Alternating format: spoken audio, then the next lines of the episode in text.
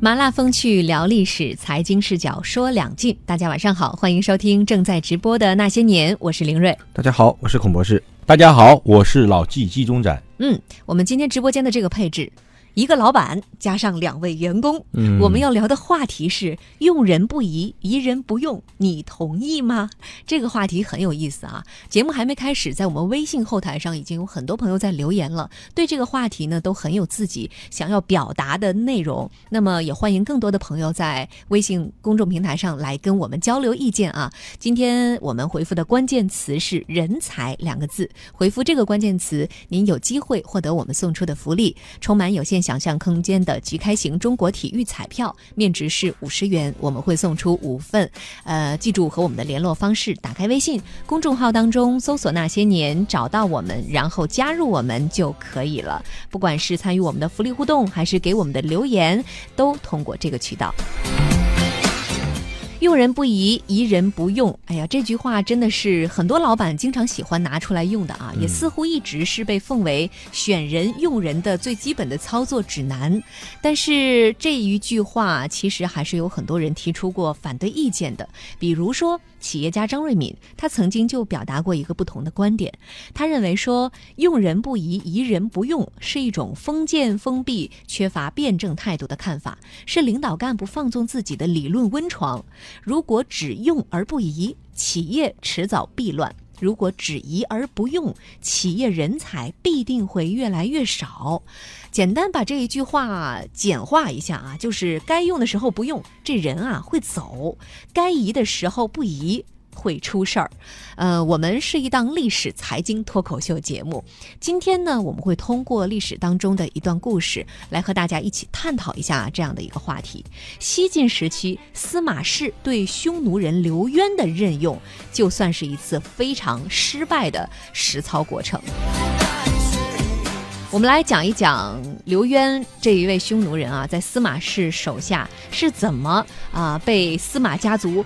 用的比较失败的，因为其实刘渊这个人还是很有才华的。嗯，简简单介绍一下，刘渊呢是匈奴首领冒读单于之后左贤王刘豹之子，从小就聪慧好学，能骑善射，又以孝心著称，所以在匈奴人当中是非常有威望的。晋武帝司马炎的时候，西晋朝廷为了防止匈奴叛乱，刘渊当时是被当做人质招至洛阳。呃，人质这也算是当时。维护匈奴和这个西晋王朝，包括再往前汉朝的一个和平的重要手段之一。对，还有另外一个手段就是通婚和亲。对，呃，我们这个其实按照史书的记载，刘渊是属于这个西汉冒顿单于的后裔。我们也讲了，他的祖父呢叫于弗罗。是南匈奴的南匈奴的单于，这个于伏罗，我们很多爱打三国游戏的人应该有印象，对这个名字，可能打的时候不知道这名字是哪来的，其实就是刘渊的一个祖父。然后他父亲叫刘豹，是匈奴的左贤王。可能大家老是看刘渊这个名字，觉得姓刘怎么会是匈奴呢？对啊，这明显是我们汉族大姓了。是是，这个匈奴的名字应该是那种读起来非常费劲，不知道不敢读的。或者写起来什么突发术技能啊这样的，后面会出现的这种。对，但是其实姓刘呢，是因为呃，按照他们自己的自称啊，是因为当年刘邦曾经把这个汉室宗室的子女嫁过去，嫁给这个冒读单于。嗯。然后嫁过去之后呢，就说跟匈奴约为兄弟，所以他匈奴那一支的子孙当中就有姓刘的，以刘姓来作为自己的一个姓氏。但是要必须要补充就是，呃，刘渊的这个家世背景，其实在史学上是有争议的。就是他究竟是不是冒读单于的后裔？很多人说不是，他甚至不是典型的我们讲东汉归附东汉的南匈奴，而是在西汉的时候更早的一支迁到并州来的匈奴。这个贺就话太长了，我们就不多说了。但是我们可以简单介绍一下这个当时匈奴和晋朝的关系，就是，呃，两汉的时候匈奴跟汉朝的关系我们介绍过了，西汉的时候匈奴这个很强大。但是后来因为对汉作战不利，自己的内部斗争又比较激烈，就慢慢分裂成了很多部族。那这些有的归附了汉朝。那到东汉末年的时候呢，有一个很重要的事情，就是东汉末年啊，匈奴经过休养生息之后，人口又开始慢慢的繁多了。曹操发现这个如果不加管理可能会是边患，所以他开始加强了对匈奴的管理，通过对部族的划分、对人口的这种边民入户呀，加强了对整个匈奴的一个管理。西晋刚刚开始其实是很好的沿袭了曹魏这个政策的，但是到了八王之乱后，我们说这个整个中华大地是生灵涂炭，匈奴也就趁这个机会发展壮大。嗯，这就是一个基本的背景，匈奴和当时西晋的一个关系。呃，西晋为了啊维持和匈奴的这一个和平关系，所以招刘渊以人质的身份来到了洛阳。那么刘渊因为他本人才华不俗，在洛阳得到了很多汉人官员的推崇，后来也是经人引荐，得到了晋武帝司马炎的召见。这一见面聊一聊，司马炎对他也非常的欣赏。嗯，一个优秀的人才摆在了领导面前，很自然的就会引发出下一个话题：这个人能不能为朝廷所用呢？于是乎，朝廷之上就出现了正反两方面的声音。正方说：“哎，这个人这么能干，咱们当然要用。而且那个时候刚好是吴地这一块地方呢，出现了一些呃不平稳的状态啊，有一些叛乱的行为。陛下，您何不派他去平定吴地之乱呢？”反方面的声音说：“确实，刘渊的才华无人能比，但是非我族类，其心必异呀。陛下，您要是不重用他的话，他也就成不了什么大的气候。但是，一旦给了他机会，他平定了吴地之后，您觉着他还会再回来吗？”双方发言完毕之后，这个裁判司马炎没表态，沉默不语。嗯，我们先来得聊一聊刘渊这个人，他才华到底有几分，是不是值得大家如此之争论？嗯，确实是一个有才之人。就是你看有才华的人走到哪儿都是掩不住的光芒。刘渊确实就是这么一个人。呃，史书记载这个人长得很帅很高，就是典型外表上一看是就是鹤立鸡群的。而且呢，在这个同乡或者是在同学当中也是比较出色的，经常臧皮古人，而且是评价都非常的尖锐到点儿。当然，这包括他写他爱读书，什么读春秋啊、孙子兵法呀、史记、汉书，胸有大志，写这些可能有附会的，就是后人他成功了以后后人附会的成分在里面。但是我们要看到，刘渊这个人为什么说他有才华？为什么说他善于学习？为什么他有本事？就是，呃，我们知道刘渊是在曹魏末年的时候被留在洛阳做人质。然后晋朝晋代魏以后继续留在晋朝的，其实呀，把他留在这儿是为了牵制匈奴的，做一个人质嘛。但是问题是，刘渊来了以后，通过他在这些晋朝，在这些跟这些呃上层人士的交往，呃，在社会当中的游历，非常深入的了解了西晋的社会形势，而且结交了很多的汉族的士人，很多人都很器重他，这反而为他以后起兵奠定了一个很深厚的一个基础。嗯，不光是为以后，哪怕是在当时，也有很多汉人官员为他背书啊。对于是就有了朝堂之上这样的争论，呃，正反两方看上去都挺有道理的。那老纪，你作为一位老板，你站在老板的角度上来讲，怎么看这两方的声音？在任何一个公司里面啊，当你做任何一件事情，都有两方甚至三方以上的声音出现，这个时候老板就需要有定力来做裁判了。像针对刘渊，那一方面肯定就想说。哇，他很能干，那真的要提拔他，重用他。那另外一方面想说，哎，他不稳定，哎，你要用了他，他干两天不走了呢，或者他另起炉灶了呢？一个考虑的是效益，一个考虑的是风险。风险就是每个公司都会有很多人去讲风控嘛，对吧？他还考虑风险性，尤其是这种长期和外部性，因为你要想啊，当把这个事情交给他，他就掌握了事权，掌握了事权，实际上他就会不断的去壮大自己。那真的伟大不掉也就麻烦了。但另外一方面呢，哇，那这件事情需不需要他做？那实际上对于老板来讲呢，就要去平衡这种风险，也就是说，风险我能不能承受得了，这是第一个考虑的问题。第二考虑问题就是说，这件事儿是不是非他不可？而如果不是非他不可，在有这么大的争议下，那我可能就把它放一放。嗯，如果这件事儿是非他不可，哎，那实际上那就那就看一个。风险程度嘛，就像有曾经有个伟人说，为了过河，可以让魔鬼背你，啊，就这样嘛。那老板还是实用主义者，实用主义者，对，实用还是以结果论的。这个这两方啊，表面上都是为朝廷着想，但是其实我可以做一个比较腹黑的一个猜测，也暗含了自己的一个政治主张，或者是一个政治派系，就是刘渊是不是我的人？你看，一直举荐刘渊的王浑和王继父子是世家大族。是刘渊来到在这个西晋，在这个中央主动去交络、笼络、交往的人，所以主张用刘渊，其实也是想笼络他，借助他来增强自己的力量。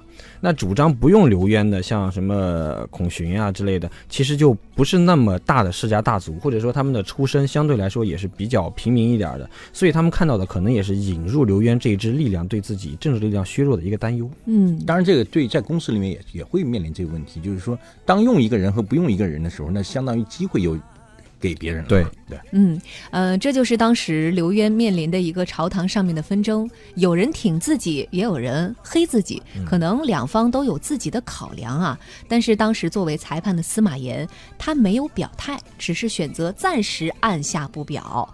呃，但是这样的争论，其实在朝堂之上并非只有一次，而下一次啊，可能是对刘渊的这个内心造成了一次。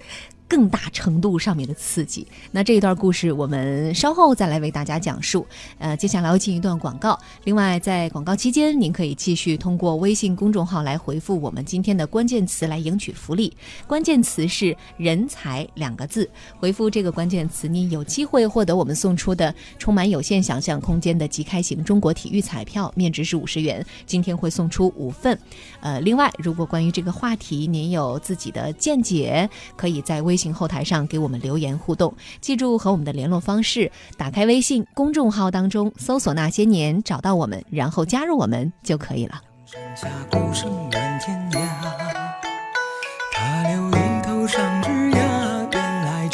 月色不知有牵挂。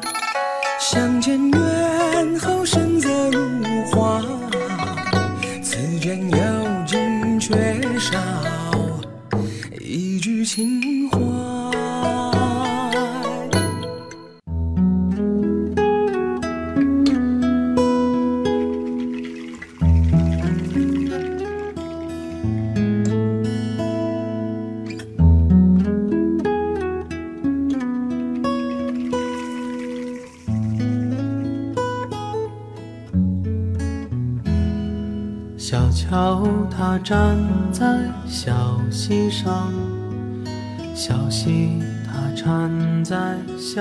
村旁。小村她是个没脸蛋的姑娘，哦，姑娘她的小手儿撑在小桥上，小桥她站在小溪上。小溪她缠在小村旁，小村她是个没脸蛋的姑娘，哦，姑娘她的小手儿撑在小桥上，然后她说枯藤老树伴昏鸦，小桥流水无人家。荒草埋过小石板路，春园掏出一枝桃花，谁在树下睡着喽？清风偷走了他的酒，小桥还是呆呆的。听着小溪哗啦啦。欢迎您继续锁定收听正在直播的《那些年》。今天《那些年论古说今》的主题是“用人不疑，疑人不用”，你同意吗？在微信后台上回复的关键词是“人才”两个字，回复这个关键词，您有机会获得我们送出的福利，充满有限想象空间的即开型中国体育彩票，面值是五十元，我们会送出五份。呃，记住和我们的联络方式，打开微信公众号当中搜索“那些年”，找到我们，然后加入我们就可以了。也欢迎您在微信后台来和我们互动今天的话题。今天我们给大家讲述的这一个故事啊，是来自西晋时期匈奴人刘渊的故事。十六国时期，呃，成汉政权的缔造者。刘渊在司马炎时期是作为人质啊，被招到了洛阳。因为他文武双全，所以很多汉人的官员在为他背书。朝堂之上，于是展开了一番大讨论。有人认为，如此有才华的一个人，当然应该为我所用；而有的人认为他不值得用，或者说不敢用啊。理由很简单，就是非我族类，其心必异。我们有一位听众朋友说了。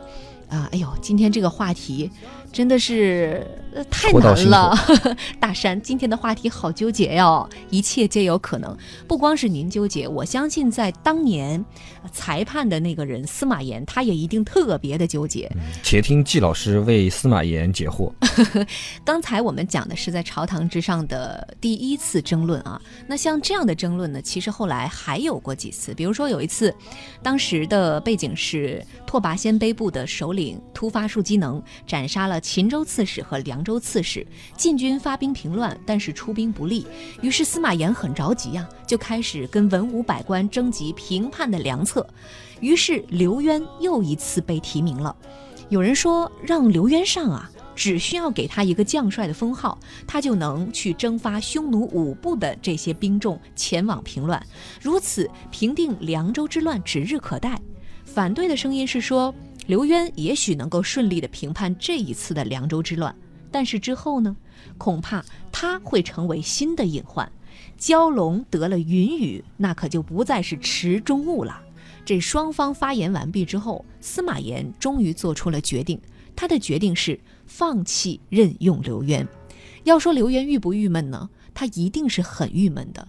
在史书当中有这样的记载啊，说他因为这件事情曾经醉酒痛哭，感叹说：“哎呀，我这辈子恐怕就要这样碌碌无为，一直老死在洛阳了。情之所动，引得在座之人无不落泪啊。”那老纪站在老板的角度上来讲，呃，司马炎最后他放弃使用了刘渊，他的你分析一下原因到底是什么？你看，像我刚才在上一节在讲，不用人，基本上就是看，哎，风险性大不大？第二呢，是不是非他莫属？那肯定是司马懿、司马炎会认为啊，风险性超大。本来他是人质，对吧？即使他是已经是过气的人质，如果把他放跑了，这也是一个风险。第二呢，就是说，当我去解决一个问题的时候，如果给我带带来一个更大的麻烦，那这个问题呢，先不要动，对吧？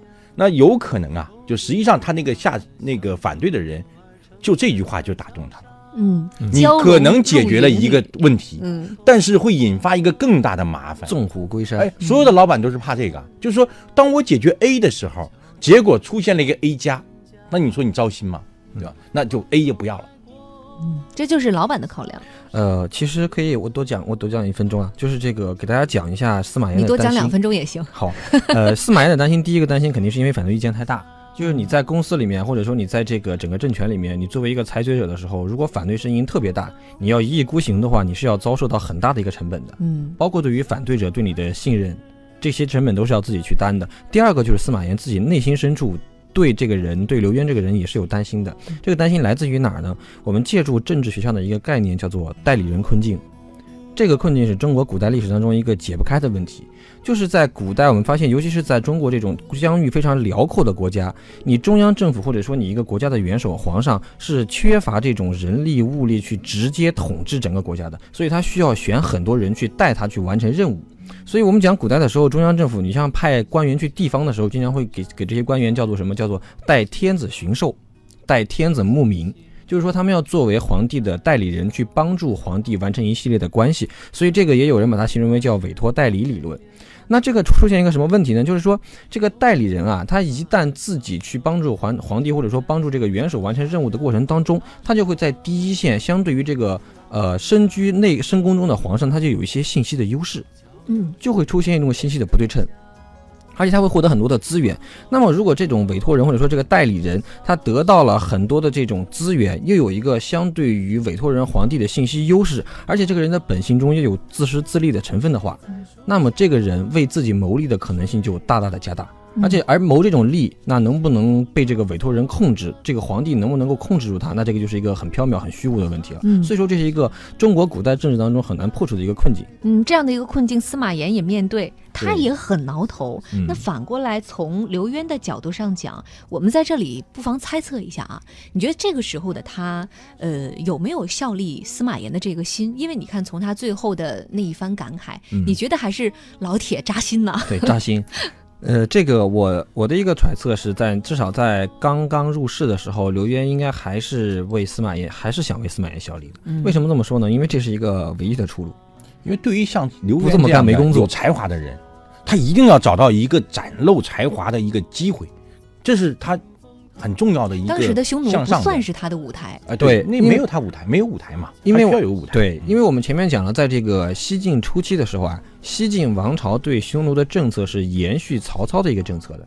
那这个政策就是，其实是在在实质上剥夺匈奴上层，包括单于呀、很多人的这样的一种实质的权利，而把匈奴的一些民来这种比较边民入户，就是把他们当做汉人来一样的统治。所以说，当时匈奴的高层的贵族其实是没有太多施展自己政治才华的一个空间的。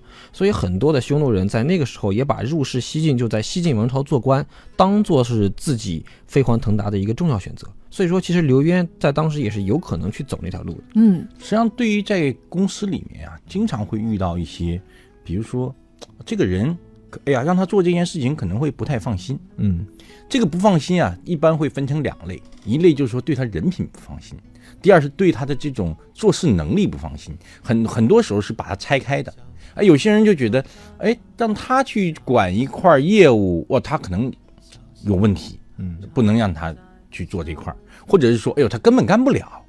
但一般在公司里面啊，你说干不了那种人呢，实际上呢，你快速就能辨别出来了，而且马上就有应对嘛，说，哎，这次机会你先等一等，因为你还本领不够，你等一等，你学习学习，历练一下之后再有机会。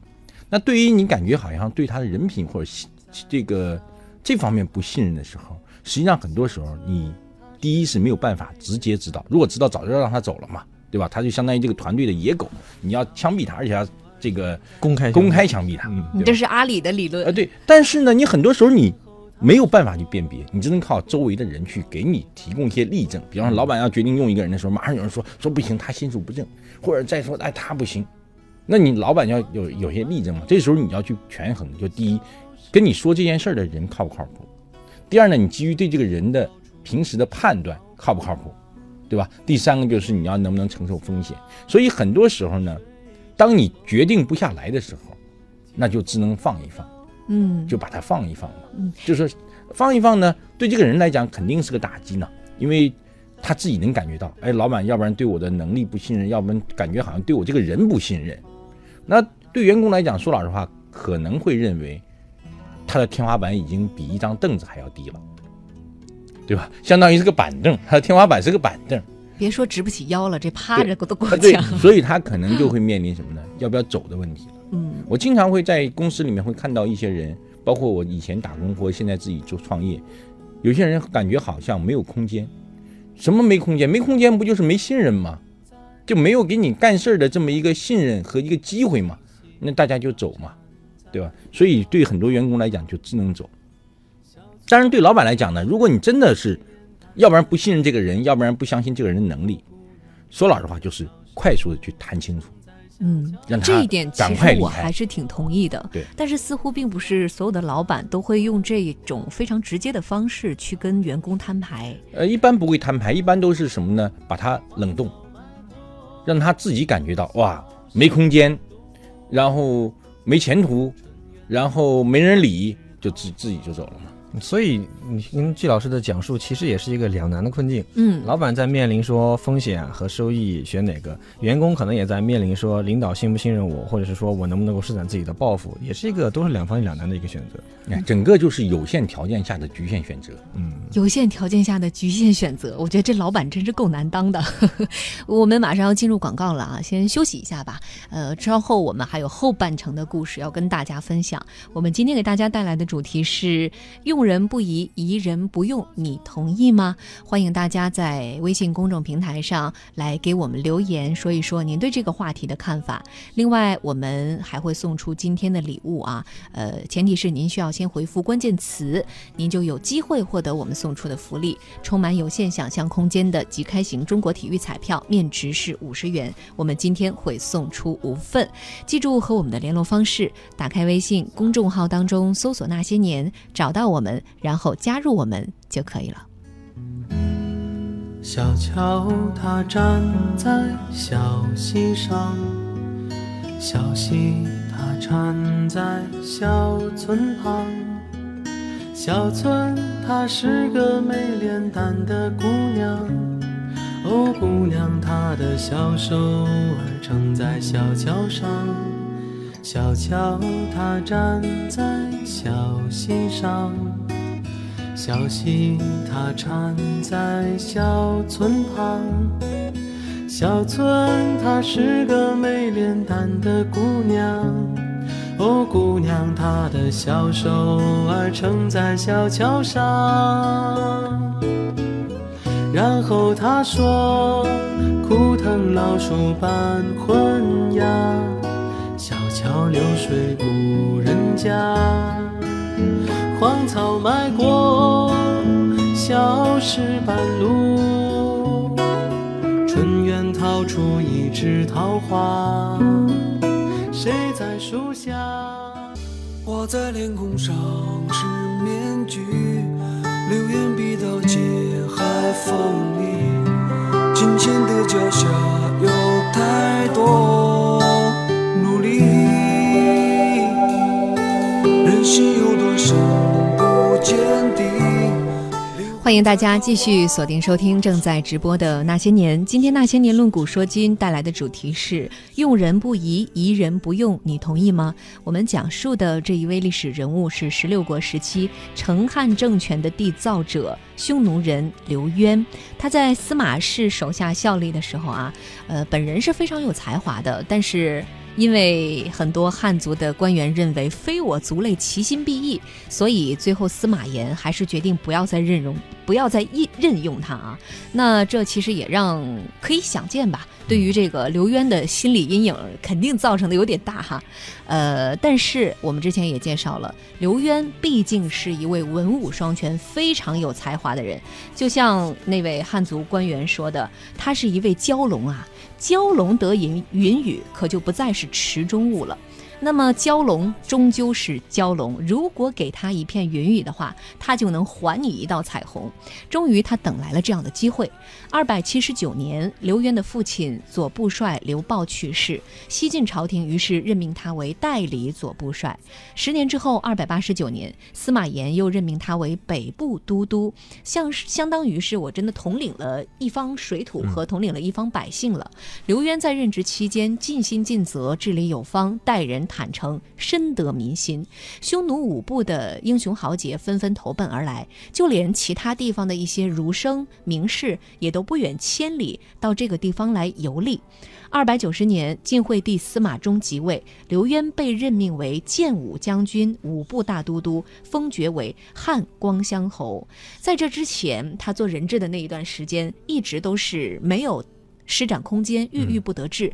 终于因为父亲的离世，他继承了父亲的衣钵，而找到了自己可以生长的一片土壤，终于能够发光发热了。而事实证明，呃，他在任职期间的成绩啊，也佐证了他的能力是非常出众的。呃，其实我们可以看一下，他在这个这一段时间啊，从二七九年到九零年这一段时间里头，他的这些所作所为里面有两点是非常耀眼，或者说非常值得引人注意的。第一个就是他在实质上统一了匈奴的五部。嗯，这个匈奴的五部其实是当时那个曹操为了管理匈奴方面的时候做了一个划分，之间也是多年来都有政见不合，也有内部争斗，但是他是实质上，呃，把这个五部都收拢了，至少在这个名义上、实质上基本上统领了五部的主要的这些英雄豪杰。那第二点呢，就是，呃，我们知道在那个时候，虽然说这个少数民族和中原，呃，汉族人有了大融合，但是其实这个华夷之分啊，还是根深蒂固的。所以说才会有人去讲刘渊是非我族类，其心必异。但是刘渊的治理才能，或者说这个人厉害的地方就在于，不仅能够让匈奴人服他，就连中原的汉族的儒生名士们也服他。嗯，这个就很难了，说明这个人确实是有凝聚力。而且你可以看到刘渊这个人啊，为什么我前面说他说这个人脑子很活、很聪明？明明是派他到中央朝廷去做人质的，但是把汉族这一套东西学得非常的透彻，回来以后为我所用。这个人后来干了一件什么事儿呢？他建国以后。叫奉刘氏宗庙，嗯，打起了这个心腹汉室的旗号，完成了一个很漂亮的借壳上市。呃，他回去之后说，我们要奉高祖刘邦、光武刘秀、昭烈刘备，把这三个人奉为是汉朝的三祖，然后说自己是承续汉朝的大统，哎，以这个来对抗晋朝的正统性。你发现这个厉害在哪儿呢？第一，他作为一个德国可能不是很正、立国可能不是很正的这么一个有叛国嫌疑的人，突然找到了政权的合法性，嗯那就是我是承袭刘家政权，你们晋朝包括晋朝之前面的魏朝彻底否决了合法性。第二个呢，利用这个中原大地生灵涂炭，利用人民对汉朝时候国家承平统一这么一个愿望。来笼络中原的这些汉族人，使华夷之分没有那么明显。所以你发现这个人确实是一个很有才能的人。